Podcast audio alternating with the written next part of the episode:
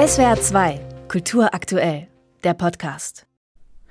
Es wäre doch schön, meinte Salman Rushdie, wenn genau diesem Preis, Kraft seines Namens, die poetische Kraft innewohnte, den Frieden selbst zu verleihen.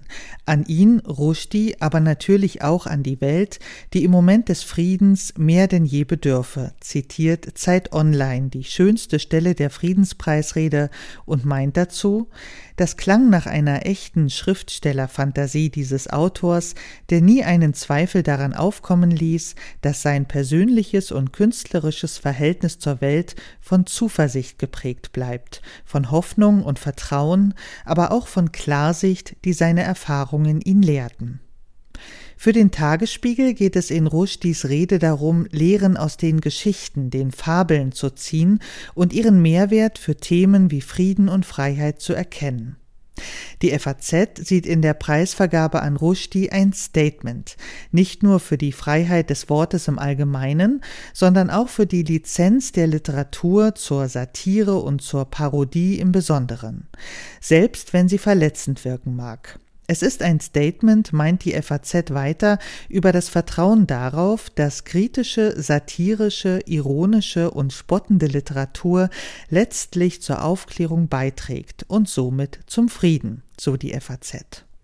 Die Welt ist darüber erfreut, dass Rushdie den betulich appellierenden Sonntagsredenanteil, der in der Tradition der Paulskirche oft vorherrschend ist, bei fast null hält. Von Salman Rushdie seien alle bewegt gewesen, berührt oder, um ganz altmodisch zu sprechen, beseelt, schreibt die Welt. Eine so zauberhafte, dem Ernst der Weltlage wie den lustigen Spinnereien der Literatur gleichermaßen verpflichtete Friedenspreisrede habe man an diesem Ort selten gehört, findet die Welt. Die Taz ist hingegen der Meinung, dass der Preis für Rushdie Jahre zu spät komme und ihm viel mehr geholfen hätte, als etwa 1989 die Fatwa gegen ihn ausgerufen wurde. Rushdie sage natürlich nicht, dass der Preis 34 Jahre zu spät kommt, schreibt die Taz, aber womöglich kommt er jetzt gerade rechtzeitig, denn Rushdie sei alt geworden, findet die Taz, wirke angeschlagen und nicht vollständig wiederhergestellt. Deshalb ist man hier dem Laudator Daniel Kehlmann dankbar, der in seiner ansonsten vergnüglichen Laudatio darauf hingewiesen habe, dass Rushdie nach dem Mordaufruf vor 34 Jahren auch hierzulande nicht so wohlgelitten war, wie es jetzt gern alle hätten.